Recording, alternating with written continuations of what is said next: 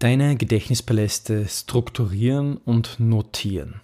Wie machst du das am besten? Wie geht es am effizientesten, sodass du viel Zeit beim Lernen gewinnst und wenig Zeit in das Organisieren und Strukturieren deines Gedächtnispalastsystems investieren musst? Wenn dich diese Frage interessiert, dann ist diese Episode genau für dich. Einfach lernen mit Rethinking Memory.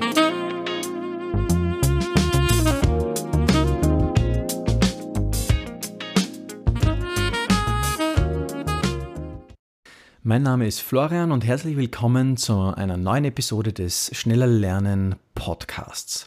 Heute dreht sich die Episode um das Thema, wie strukturiere ich mich überhaupt mit meinen neuen und vielleicht auch liebgewonnenen Lerntechniken. Ja? Die für die, die mich hier kennen im Podcast, die, ihr wisst ja, die, der Teufel liegt oft im Detail. Das ist etwas, was ich immer wieder sage. Und auch hier liegt der Teufel, finde ich, im Detail. Es ist total wesentlich, seine Gedächtnispaläste richtig anzulegen, beziehungsweise nicht die Gedächtnispaläste eigentlich anzulegen, sondern ähm, ein System sich anzulegen, mit dem, mit deren, mit dessen, deren oder dessen, mit dessen Hilfe das System, dessen, okay, mit das System, oh, mit ein System sich anzulegen, mit dessen Hilfe man ganz einfach seine äh, Gedächtnispaläste äh, strukturiert, organisiert. Was heißt das? Naja, das heißt einmal einfach die Frage, okay, ich habe jetzt hier 10, 20, 30 Paläste, wie notiere ich mir die?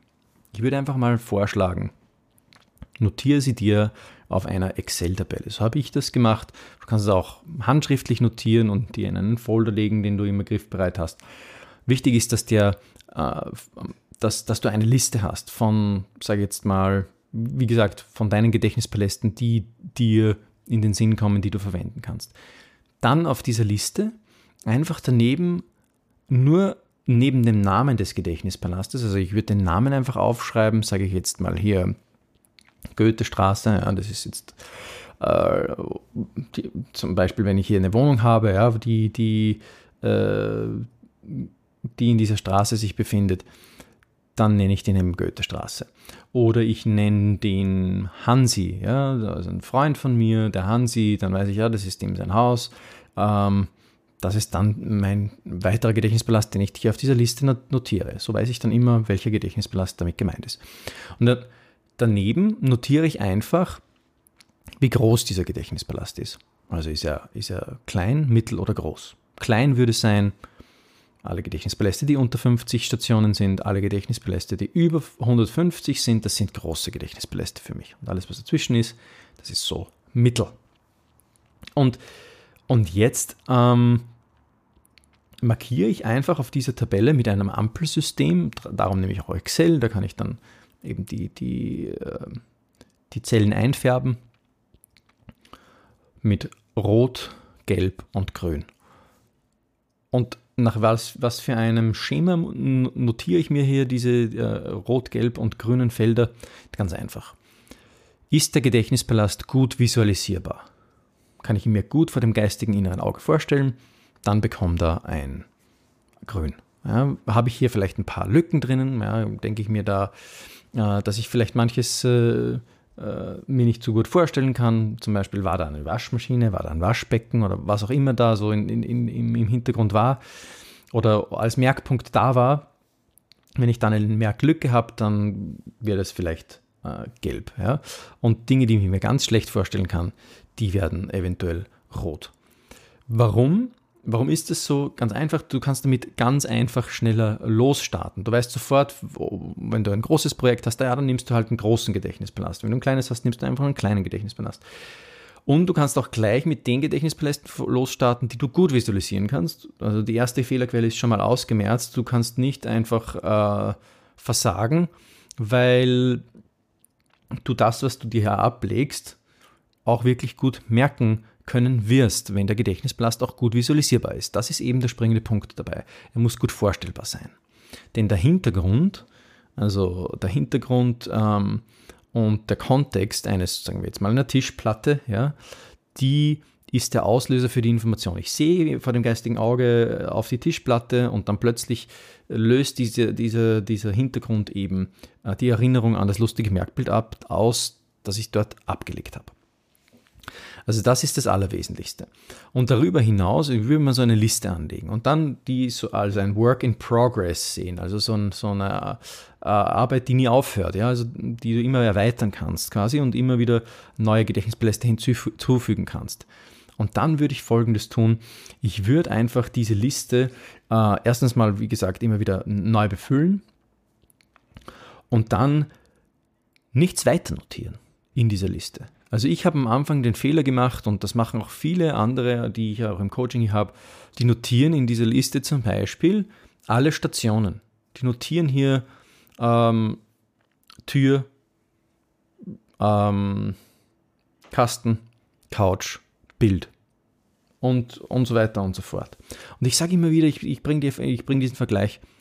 Schau mal, wenn du in, sage ich jetzt mal, nach Hamburg ziehst, ja, ich ziehe von Österreich nach Hamburg, kenne ich mich noch nicht aus, war noch nie in Hamburg. Und ich möchte dort Aldi finden dann frage ich am ersten Tag vielleicht jemanden, hey, können Sie mir den Weg zu Aldi zeigen? Gut, dann werden wir, die, dann werden wir die, den Weg zu Aldi zeigen. Dann der vergessliche Schussel, der ich bin, ich würde nicht mich mit Merktechnik beschäftigen, wenn ich nicht vergesslich wäre. Ähm, der vergessliche Schussel, der ich bin, am zweiten Tag möchte ich zu Aldi gehen, habe schon wieder vergessen, wo genau gehe ich da. Ich habe vielleicht ungefähr die Route im Kopf, weiß es aber nicht ganz genau. Dann frage ich noch jemanden, Entschuldigung, können Sie mir den Weg zum Aldi zeigen? Zeig mir den Weg zu Aldi, ich gehe wieder dorthin. Ja? Nach dem dritten Mal nachdem ich jetzt das zweite Mal schon gecheckt habe, Alter, du musst dich ein bisschen mehr konzentrieren bitte, ja, und genau schauen, wo sind da Routenpunkte, Eckpunkte, die du dir merken kannst, wo du abbiegen musst eben. Zack, beim dritten Mal werde ich dann schon hundertprozentig zu meiner Gedächtnispalast, zu meiner Gedächtnispalastrutte finden. Das war der Vergleich eigentlich. Zum, zu Aldi finden, ja. Und genau das Gleiche ist beim Gedächtnispalast auch der Fall. Du ähm, gehst die Route einfach mal ab und du wiederholst sie ja, wenn du das länger merken willst, was dort abgelegt worden ist, dann gehst du sie nochmal durch. Und dann gehst du sie nochmal durch. Und nachdem du sie dreimal abgegangen hast, bleibt die Route in deinem Kopf. So gut ist dein Gehirn in Bezug auf Routen merken, in Bezug auf, auf, auf Layout und, und, und, und, und Wege sich zu merken. Ja? Und das ist eben der springende Punkt. Da können wir total viel Zeit sparen. Da brauchen wir uns alles überhaupt nicht notieren. Das wäre totale Zeitverschwendung. Und ich sag's dir, wenn du alle diese Stationen dir alle auch noch notieren willst. Du kannst das natürlich tun, aber du wirst einfach nicht so erfolgreich sein mit Speedlearning-Techniken, weil du deine Zeit verschwendest. Du verschwendest deine Zeit mit Dingen, die du nicht benötigst und diese Zeit fehlt dir zum eigentlichen Lernen von Dingen, die du ja wissen möchtest, schneller dir aneignen möchtest. Ja? Darum ganz wichtig, zusammenfassend, schreib dir eine Liste, notiere dort die Namen deiner Gedächtnispaläste, daneben die Qualität, wie gut ist es visualisierbar, die Größe und fertig. Alles andere brauchst du nicht. Du könntest sogar noch weitergehen und das Ganze dann in einem Index-Gedächtnispalast ablegen, komplett nicht auf einem Zettel oder auf einem Excel-File.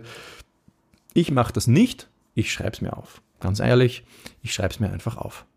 Und äh, von dem her würde ich, dir auch, ich dir auch empfehlen, das heute gleich noch zu starten und als fixen Bestandteil deines ähm, Lern- und Merkkonzeptes zu integrieren.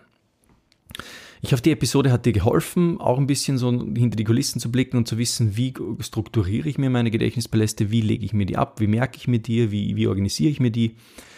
Wenn dir die Episode gefallen hat und geholfen hat, dann würde ich mir sehr freuen, wenn du eine positive Rezension auf Apple iTunes hinterlässt.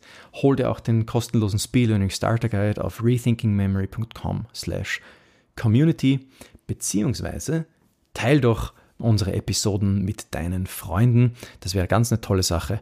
So bekommen die auch noch mehr äh, mit, dass es den Podcast gibt und vor allem die Speedlearning-Techniken hier, die im Podcast vorgestellt werden. Und ihr Leben kann hoffentlich auch so bereichert werden dadurch wie deins. Herzlichen Dank fürs Zuhören und wir sehen bzw. hören uns in der nächsten Episode. Ciao.